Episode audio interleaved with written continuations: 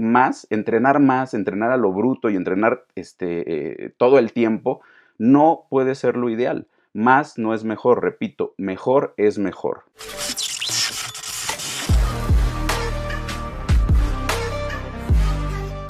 Hoy les voy a traer o les traigo dos ejemplos de precisamente por qué en el fitness, y yo tengo una eh, frase que uso mucho con mis alumnos, donde en el fitness aquí eh, más no es mejor, tampoco menos es mejor, ahorita lo vamos a ver. Aquí en el fitness eh, yo digo mejor es mejor y lo que quiero decir con esto es que no tienes que hacer ni más ni menos de lo que tu cuerpo necesita para cambiar. Si haces más de lo que necesitas y menos de lo que necesitas, pues los resultados no van a ser los mejores. Inclusive puede ser hasta peligroso, ¿no? Cuando haces más. Ahorita lo vamos a ver. Pero eh, para ver resultados, lo que necesitas hacer es lo ideal, ni más ni menos, ¿va? Entonces vamos a comenzar. El primer ejemplo que les pongo o que les traigo es este. Seguramente ya conocen o habían visto antes esta gráfica, ¿no? Cuando nosotros hacemos ejercicio, por ejemplo, ejercicio de fuerza, lo que buscamos es crear este fenómeno que se le llama eh, principio de eh, sobrecompensación.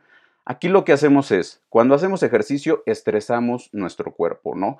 Literal, lo dañamos. El, eh, ¿Por qué hacemos ejercicio? Es para provocarle un estrés de manera controlada al cuerpo. ¿Para qué? Para, como lo muestra la gráfica, de momento todas nuestras funciones eh, vayan hacia abajo, ¿no? Saliendo del gimnasio estamos exhaustos, no podríamos eh, levantar una pesa más, pero conforme descansamos, palabra clave, descansamos y nos alimentamos adecuadamente, palabra clave aquí, alimentación, nuestro cuerpo se repone de ese estrés que le eh, dimos y no solamente en la sabiduría que tiene el cuerpo, no solamente llega al punto anterior, en el que estaba, sino que literal el cuerpo eh, piensa, ok, estoy sufriendo un estrés que me está provocando daños. Entonces, ¿qué es lo que yo debo de hacer? Pues mejorar, adaptarme a este estímulo, palabra clave aquí, adaptarme, para que yo me vuelva más fuerte y cuando me vuelva más fuerte, el estímulo que antes me dieron, que me provocó daño, ya no me, me provoque daño y yo pueda ser más fuerte y seguir mejorando, ¿no? Entonces, así se ve este principio de sobrecompensación. Primero, repito, tenemos una baja de cualidades eh, físicas. El cuerpo con el descanso y alimentación adecuada se repone y llega a un punto mejor, pero obviamente si no metemos otro estímulo, pues con el paso del tiempo volvemos a estar en el punto anterior. Entonces aquí presento tres eh, casos, ¿no? El primer caso, que sería el ideal, es una curva donde nosotros metemos un estímulo precisamente cuando el cuerpo ya se recuperó, ya se adaptó a este estímulo que le dimos y podemos irnos haciendo más fuerte. Es decir, nosotros metemos el estímulo justo en la parte, se ve aquí, ahí, está, justo en la parte alta de la curva, ¿no? Si nosotros tenemos una serie de estímulos sucesivos con un correcto descanso y con una correcta alimentación, eh, más o menos así se vería nuestra eh, curva eh, donde nos vamos volviendo más fuertes, más veloces, más capaces en forma general y eso es lo que buscamos, ¿no? Aquí entonces lo que tendremos que hacer es precisamente meter el estímulo en el punto ideal donde nuestro cuerpo ya se recuperó, ya se adaptó para ir haciendo pues esta, eh, esta curva positiva, ¿no? Donde nos vamos a ir mejorando y mejorando y mejorando. Ahora, si nosotros no metemos el estímulo precisamente en este punto, en este cenit de la curva, sino que lo metemos en, por ejemplo, cuando está eh, después de pasar mucho tiempo al final de esta curva, cuando ya nosotros tuvimos este estímulo de, eh, o este eh, estímulo de sobrecompensación y el cuerpo no le dimos otro estímulo y se recuperó, se vería más o menos la curva así. Es decir, todas estas personas que siguen, por ejemplo, rutinas eh, full body o rutinas em, más bien de constructivistas donde trabajan una vez a la semana grupo por grupo muscular, porque pues si él trabaja una vez a la semana pierna en modo bestia y hasta ocho días después vuelve a entrenar pierna, pues yo me quiero parecer a él, entonces yo entreno modo bestia pierna una vez a la semana, pero pues no noto resultados. Y lo que sucede es esto, que dejas pasar mucho tiempo entre estímulos, tu cuerpo sí se recupera y todo, pero pues realmente no le metes el estímulo en la zona ideal y pues no avanzas casi, ¿no? Te mantienes igual. Eh, personas que inician con eh, el entrenamiento todos los lunes y que el martes, miércoles ya no vuelven a entrenar, pues también así se ve, ¿no? Por eso no progresan, porque no están estimulando de la forma adecuada al cuerpo. Y aquí es donde entra precisamente en el tercer punto, ¿qué pasaría si nosotros no descansamos, sino que con esta creencia de eh, hacer más es mejor, ¿no? Entreno, en lugar de entrenar eh, una hora, entreno tres, en lugar de entrenar este, de una forma adecuada, entreno y entreno y entreno nada más porque quiero gastar calorías y porque quiero ponerme bien mame y muy rápido. ¿Qué pasa si meto el estímulo cuando el cuerpo todavía no está eh, recuperado, cuando todavía el cuerpo no se ha adaptado a este estímulo negativo? Pues más o menos veríamos una curva así, decreciendo, ¿no?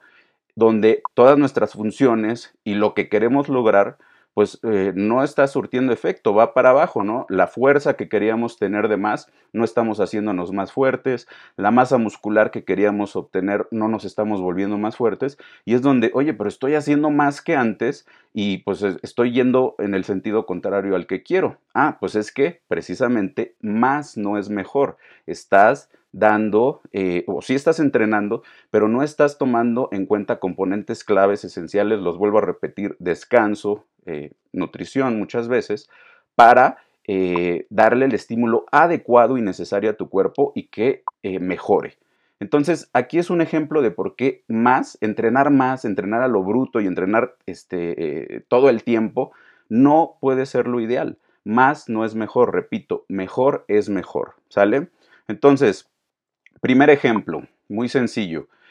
Segundo ejemplo, y esto pues lo veo muchísimo con este tipo de eh, señoras, ¿no? Que les decía. Y muchos entrenadores también, ¿no? La dieta que te enseñaron en tu curso de nutrición mínima que le debes de poner a una persona es de 1200 calorías, ¿no? Entonces muchas veces pues ni siquiera se toman la molestia de hacer el cálculo y les dan, ya tienen impresas sus dietas de 1200 calorías y las dan al por mayor. ¿Tú quieres perder peso? 1200 calorías. Tú pesas este, 80 kilos y mides 1,80, eh, pero quieres perder peso, 1200 calorías, ¿no? Al fin, pues el déficit calórico es lo que vas a hacer que disminuyas tu porcentaje de grasa. Entonces, pues con esta creencia, si me comes menos calorías, pues vas a bajar más rápido y vas a pensar que yo soy un mejor entrenador y que aparte soy nutriólogo porque estás perdiendo muy peso muy rápido, ¿no? Entonces, 1200 calorías para todos, no me importa nada más. ¿Y qué sucede? Que a lo mejor, y este es un ejemplo, obviamente, tú necesitas 2.200 eh, calorías eh, para vivir, ¿no? Ya con todas tus actividades, ya tomando en cuenta todas las calorías que requieres, 2.200. Entonces, lo he dicho en otras ocasiones, perder peso también eh, no es perder peso a lo bruto, necesitas hacerlo de una forma consciente y adecuada. ¿Por qué? Porque si tú creas un déficit calórico muy fuerte, pues lo que vas a provocar a lo largo del tiempo son dos cosas, y aquí muestro la siguiente gráfica, ¿no? tu cuerpo va a empezar a perder mucha masa muscular. Y sí, la báscula se va a mover hacia abajo muy rápido, ¿no? Ay, estoy perdiendo peso rapidísimo, estoy perdiendo 2, 3 kilos a la semana. Y eso es lo que quería, ¿no? Entonces vamos a seguirle 1200 y muchos todavía se van más allá y oye, si me mandaron 1200 y yo como 1000 calorías, pues voy a estar este, mejor, ¿no? Y voy a bajar más rápido de peso. ¿Y qué sucede? Que como literal, estás llevándote la masa muscular y la masa muscular es el lugar donde más calorías tu cuerpo utiliza para gastar, pues estás perdiendo músculo y también eh, la capacidad de utilizar esas calorías, pues ya no requieres tantas calorías. Entonces, si antes tú requerías 2.200 calorías para vivir, ¿no? Por la cantidad de músculo que tenías, pues tú, esto es a lo que le llaman mi metabolismo se está haciendo más lento, ¿no? Es decir, la cantidad de eh, músculo, eh, todas mis funciones necesitan eh, como que tomar un respiro y empiezo a hacerme metabólicamente más perezoso, ¿no? A esto le llaman, este, mi metabolismo se está alentando.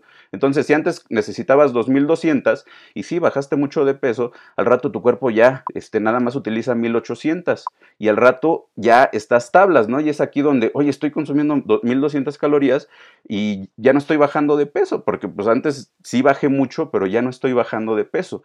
Y aquí es donde empieza el problema, porque sigues con estas dietas, perdiendo masa muscular, tu cuerpo se sigue eh, adaptando a esto y de repente tú ya no estás gastando, o tu cuerpo en un día ya no gasta 1200 calorías, sino que gasta 1000.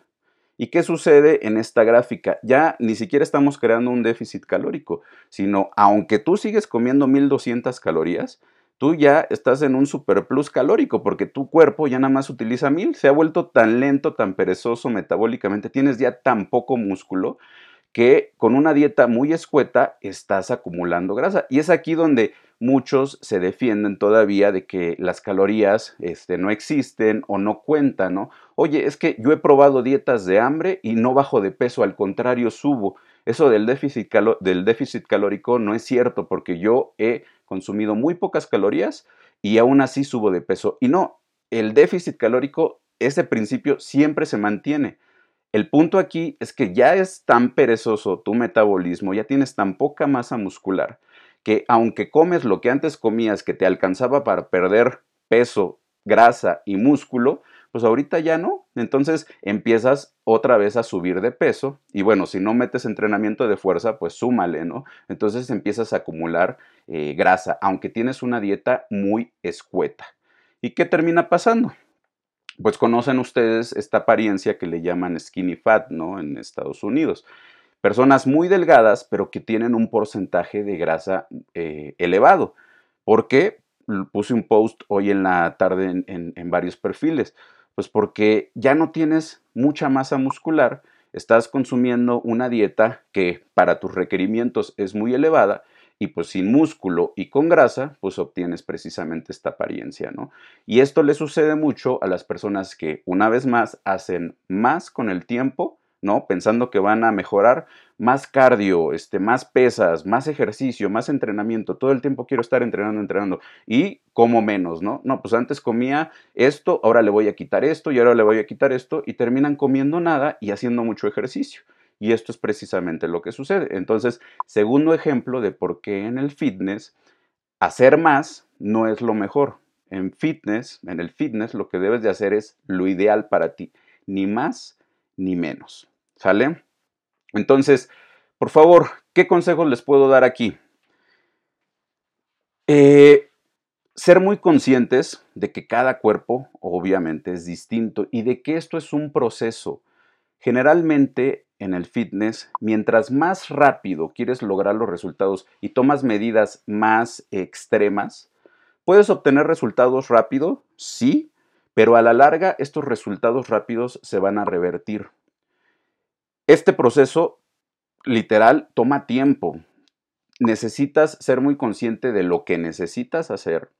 Y sí, esforzarte, ¿no? Aquí no te estoy diciendo no te esfuerces, aquí lo que te estoy diciendo es trata de hacer lo mejor que puedas de acuerdo a tus posibilidades y un poquito más, pero ni mucho más. Y obviamente pues tampoco está el, caso eh, eh, opuesto, ¿no? El no esforzarte pues tampoco te va a dar resultados, pero el hacer mucho más de lo que puedes, te puede dañar inclusive, porque por ejemplo en esta gráfica que veíamos al principio, pues eh, cuando tú metes estímulos y tu cuerpo todavía no se ha recuperado, pues terminas normalmente lesionado, porque el cuerpo es muy sabio y se va te va a decir, oye, párale, y si tú no lo escuchas con ciertas señales que te da, como el estar muy cansado, como el precisamente el estar eh, transformando tu cuerpo en algo que no quieres, aunque estás haciendo dieta y ejercicio, si no tomas en cuenta esas señales, tu cuerpo te va a decir, ah, no tomas en cuenta estas señales, pues sabes qué, ahí te va una lesión, ahí te va un problema X, ¿no? Porque el cuerpo va a tratar de defenderse de esa manera. Entonces,